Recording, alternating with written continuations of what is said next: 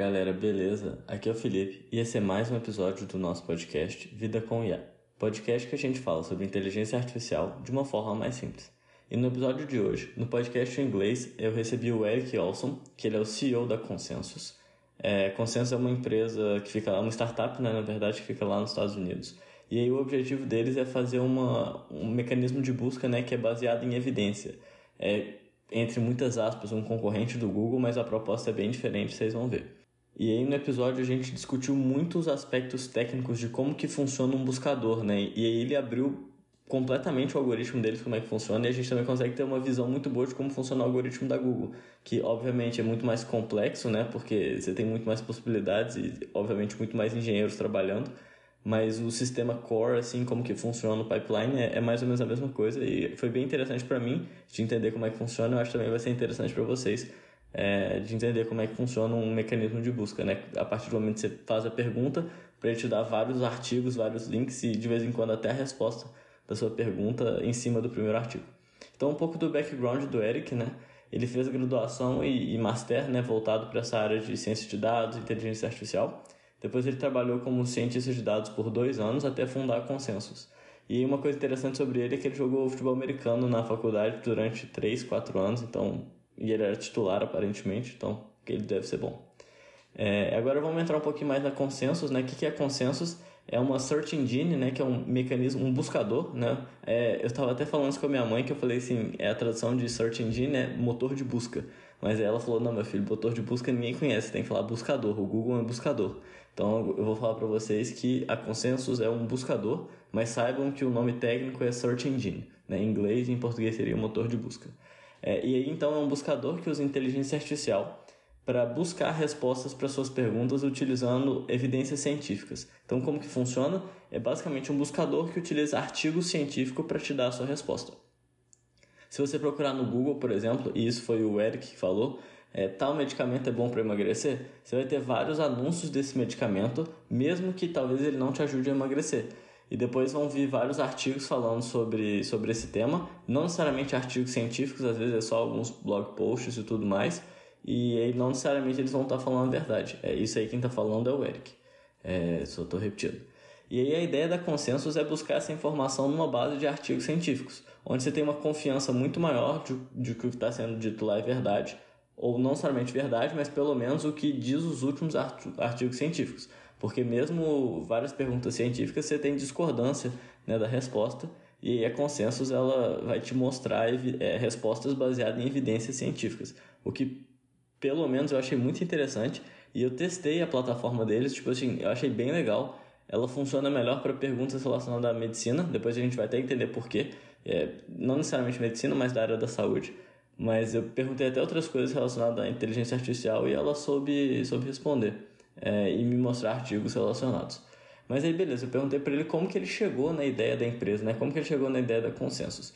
E ele falou que ele queria uma ferramenta dessa para ele, só que não existia. Ele falou que é uma pessoa que ele sempre gostou muito de ciência, então ele queria ter as informações dele baseado em com, com, alguma evidência científica. Só que ele não tinha conhecimento em todas as áreas, obviamente ele não tem, assim como ninguém tem, conhecimento necessário para ler artigos científicos de todas as áreas, como por exemplo de biologia. Eu leio vários artigos de ciência de computação, inteligência artificial, mas se eu pegar para ler um artigo de biologia eu não vou entender nada, porque eu não entendo da área. Então ele decidiu criar uma, uma ferramenta que resolve esse problema. O objetivo é ser uma ferramenta simples que diminui a distância entre a pesquisa de ponta e as pessoas normais, como todos nós, para que elas possam ter uma resposta baseada em evidência de uma forma direta e rápida. E aí, esse é consenso. Inclusive, eu aconselho todo mundo a olhar. É, eu gostei bastante realmente de ter usado a plataforma e aí eu vou colocar o link aqui é, para vocês poderem testar. É, eu, achei realmente bem legal. E aí, como que funciona um buscador, né? Agora a gente vai entrar na parte técnica, que a gente foi um tempo falando e, tipo assim, eu adorei a conversa porque ele realmente abriu como funciona cada algoritmo dentro do, do pipeline de busca deles. Então, o, o que, que é um buscador? Como é que funciona um buscador? É, o buscador, basicamente, você tem uma query, né, que é uma pergunta lá, não somente uma pergunta, mas o que você está querendo procurar, e a partir disso ele vai te dar artigos, que links de artigos, que provavelmente respondem a sua pergunta ou que tem informação relacionada a isso. E aí você tem é, os buscadores mais simples de todos, que usam um simples match de palavras-chave. E aí como que isso funciona? Você vai excluir algumas palavras, tipo assim, o que, qual, né? Que são essas palavras que elas não estão dizendo nada sobre a sua pergunta, né? Só tipo uma palavra, ah, qual é o nome disso, ah, o que, que é isso, tudo mais. Então você exclui essas palavras, depois você faz um match muito simples de palavra-chave é, entre a pergunta e os artigos. E aí, provavelmente, para fazer esse match, você pega tipo, a pergunta, né, a query, e o título do artigo, às vezes até o resumo do artigo, e aí você faz esse match muito simples. E ele falou que, por exemplo, o Google Acadêmico ele funciona desse jeito. Inclusive, eu detesto usar o Google Acadêmico porque quando você pesquisa os trem lá, ele te dá normalmente só artigo não relevante.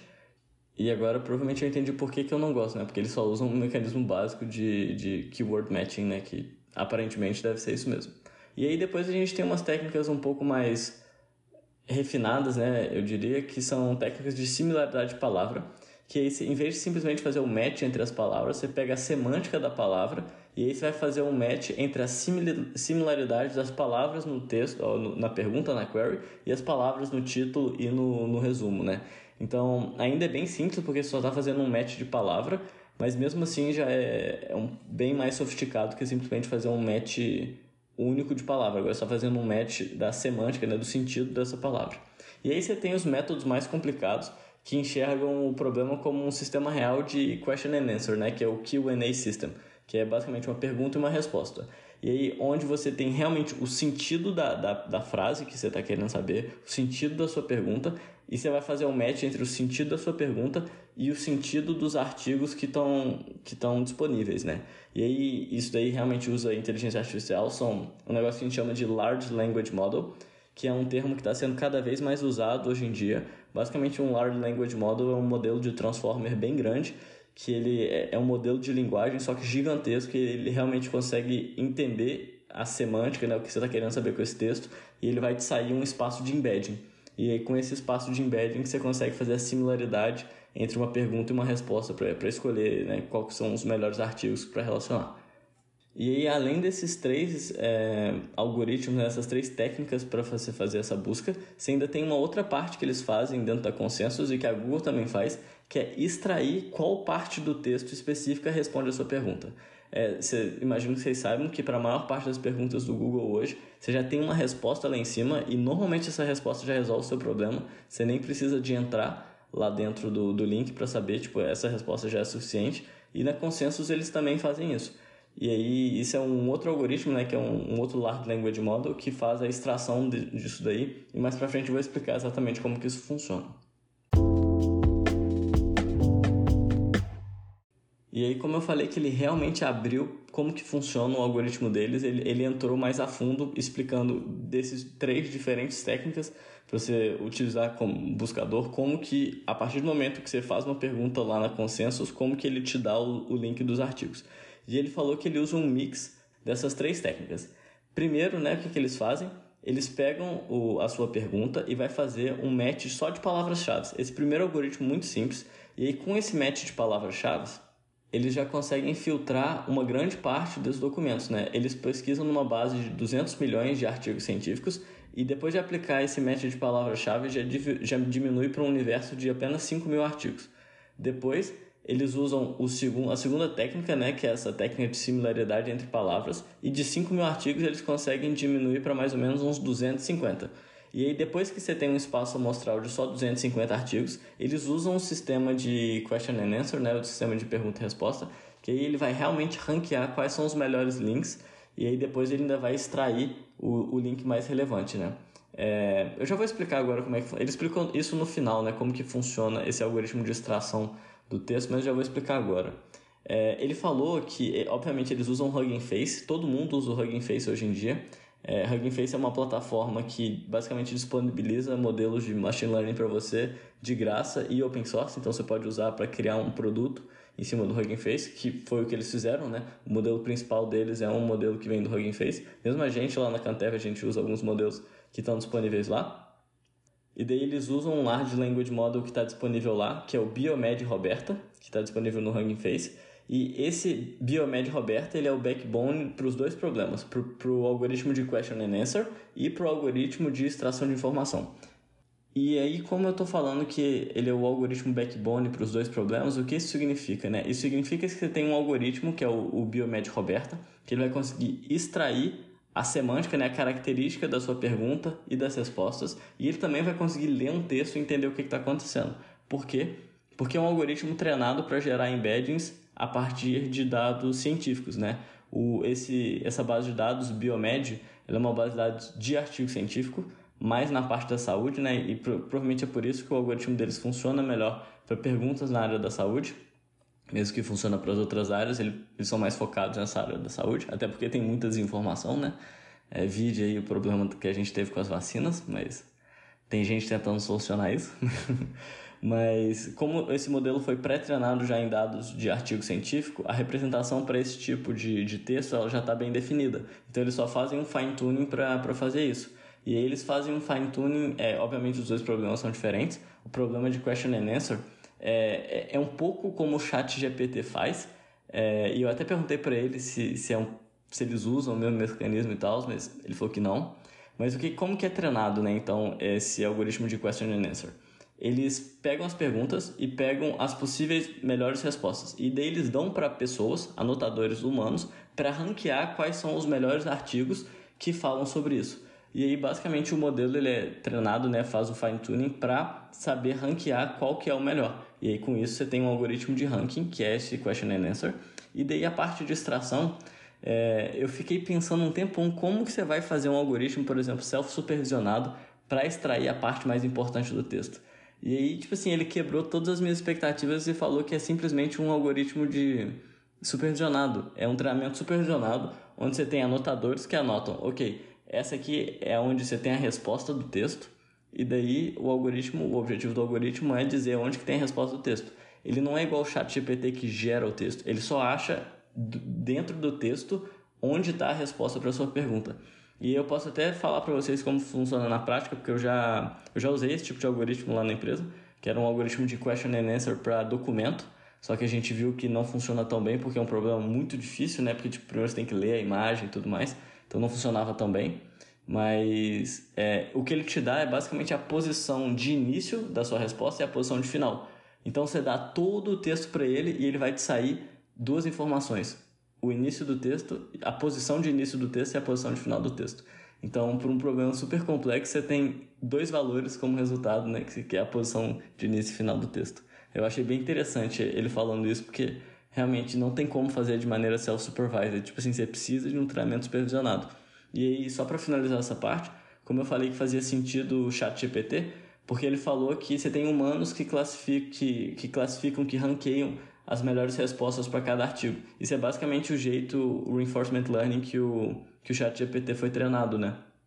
Então eu perguntei para eles se eles usam reinforcement learning, ele falou que não. Hoje em dia usa só é, supervised learning mesmo, aprendizado supervisionado mas que quem sabe no futuro eles podem usar. Aí depois eu fiz umas perguntas relacionadas à interpretabilidade desse sistema, né? Porque como a gente sabe, esses large language models, eles normalmente são uma caixa preta gigantesca que você não tem ideia do que está acontecendo lá dentro para sair o resultado. E ele falou que a resposta curta é não existe interpretabilidade nenhuma porque é um large language model, mas se você for um pouquinho mais a fundo, você consegue entender um pouco do porquê que alguns dos artigos foram escolhidos e outros não. Ele falou que na parte de similaridade de vetor, né, de, de palavras, entre a pergunta né, e, o, e as, as possíveis respostas, né, os possíveis artigos, é, você tem pesos dados para diferentes partes, né? Por exemplo, você tem é, o quão velho é o artigo, então se a informação é muito antiga, talvez ela esteja desatualizada. Então você tem um peso para isso. O número de citações do artigo, é, onde ele foi publicado e tudo mais. Então você tem um peso para cada uma dessas informações. Então, no, no, final das contas, não é algo 100% caixa preta, né, que você não sabe o que está acontecendo. Você tem um pouco de intuição do porquê que um artigo ou outro foi selecionado, mas aí depois para fazer o ranqueamento final, que é o Large Language Model, você não tem ideia do porquê que ele faz assim, mas é o jeito que funciona melhor, né? Aí eu, eu tava curioso em relação a alguma coisa que é tipo assim, no site deles está falando que está na versão beta. E eu perguntei, pô, eu, eu usei o, o aplicativo, o site, né, a ferramenta, e para mim funcionou muito bem. O que está faltando para vocês lançarem ainda? E aí a resposta foi interessante porque ele falou que eles já, na verdade, eles já lançaram. Eles só não tiraram o, o selinho do beta, porque como é muito novo, é importante as pessoas saberem que, tipo assim, tá na versão beta, pode ter erro, né? Como a gente tem esses algoritmos de esses large language models que a gente não sabe exatamente o que está acontecendo, eles podem muito bem errar, né? ainda mais um, uma ferramenta dessas que é tão nova. Por exemplo, ele deu até o exemplo do chat GPT que todo mundo usa, mas é uma versão beta, porque e cometem e o algoritmo comete vários erros, né? Então é importante dizer para as pessoas que é uma versão beta. Mas ele falou que é, no final desse mês, ou mesmo no início do mês que vem, mas ele falou no final desse mês, eles vão lançar uma funcionalidade premium, que ele falou que no início vai até ser de graça, é todo o, o buscador ele é completamente de graça, né? Eu imagino que em algum momento eles vão começar a monetizar, mas essa funcionalidade premium ela vai começar de graça também, que é Hoje em dia eles só te dão a resposta do artigo principal, né? Eles extraem a resposta do artigo principal. Mas o que ele falou que seria interessante é saber qual que é o consenso, né? E aí até fazendo parafraseando o nome do, do aplicativo, do, da ferramenta, do buscador, é saber o consenso da literatura em relação ao tema. Você não tem só um artigo científico, você tem vários artigos científicos, provavelmente alguns são a favor, mostram evidências a favor, outros mostram evidências contra, ou alguns mostram até eh, falam que tipo assim não dá para saber baseado nas evidências que eles têm. É, não tem evidência suficiente na real para falar alguma coisa. Então eles queriam mostrar um gráfico mostrando, ok, para os top 50 artigos, para os top 25 artigos, a gente tem tipo 15 que, que são a favor disso, 5 que são contra e 5 que não, não tem evidência suficiente para dizer nada. E aí isso daí seria algo bem interessante. E eu falei para ele que eu até estava pensando numa possível outra aplicação, que é usar isso como um verificador de veracidade, né? um fact check. Imagina que você faz um post lá no Facebook falando, sei lá, vacinas são ruins. É, obviamente isso é mentira, só que vai ter uma grande discussão lá no Facebook de gente falando que é verdade gente falando que é mentira. Se você usar a ferramenta deles, você consegue linkar diretamente os artigos científicos que falam que é o que a pessoa está falando é mentira, né? As vacinas elas são eficazes e, e fazer isso gerando a partir de, desses artigos científicos. E a minha ideia era fazer um fact-check, e ele falou que eles já pensaram nisso e que a ideia deles é, não foi um fact-check, mas foi você realmente responder o post da pessoa com uma informação gerada automaticamente pelo consensus, né? Eles pegariam o que a pessoa postou, transformaria isso numa pergunta científica, né? Então imagina a pessoa lá falando um tanto de baboseira sobre o assunto, e aí você vai gerar uma pergunta científica sobre isso, e a partir dessa pergunta, você vai, né, você vai ter a resposta gerada, extraída automaticamente, e daí você já consegue responder a pessoa citando o um artigo, o que também é bem interessante. E é legal que tipo, você tem várias possíveis aplicações para isso, né? Eu acho a área assim muito doida e é tipo assim, IA pura, né, para você construir um negócio desse. Tipo, eu realmente achei bem legal. Aí no final eu fiz só umas duas últimas perguntas que eu tava curioso em relação à parte técnica disso tudo, né? que foi tipo quando você quando eles fazem a quando eles guardam as informações numa base de dados eles já guardam a informação semântica dos, dos textos dos artigos para não precisar de ficar fazendo um forward pass né para ficar calculando isso toda hora e ele falou que sim é, eu, eu queria ter entrado um pouco mais no detalhe de, tipo assim, o custo de memória disso, mas eu, eu não fiz essas perguntas. Mas eu imagino que isso tenha um custo de memória extra que eles devem ter que pagar. Só que como armazenamento de arquivo é muito barato, talvez valha a pena para a quantidade de vezes que eles não precisam de, de fazer o forward pass, né? Que é, que é muito mais custoso que, que armazenar informação. E aí a, a última coisa que eu perguntei, que, para ser muito sincero, é, foi o que eu achei mais legal da resposta da, de tudo que ele falou que foi: é, vocês pretendem usar o histórico do usuário para refinar o resultado? E ele respondeu, tipo assim, diretão, não. E que um dos valores do, do sistema deles, da ferramenta deles, é que não importa quem que você é, o seu histórico de busca ou o que, que você fez, todo mundo tem que receber a mesma informação, que é a informação com mais evidência científica. E aí, tipo assim, foi bem doido. Tipo, fechou o episódio com isso, né? Parte técnica, e aí eu falei assim, não, é verdade tipo, não deveria ser diferente baseado no, no que, que você procura, né? Isso é basicamente o mecanismo de bolha. Você vai ter a informação que você está buscando, não necessariamente a informação verdadeira. E aí vocês sabem que eu sempre tenho a pergunta final do podcast, né? Que é se você tivesse alguma coisa para falar para as pessoas, para inspirar elas ou qualquer outra coisa, o que, que você falaria? E daí ele falou duas coisas, uma para a vida e uma relacionada a empreendedorismo, né? Porque ele migrou de uma área técnica de, de cientista de dados para a área de CEO, né, que é completamente diferente. E aí, para a vida, ele falou que uma coisa mais importante é você ter empatia e você não precisa de ter medo de estar errado. É, claro, você precisa, tipo assim, ter consciência, né?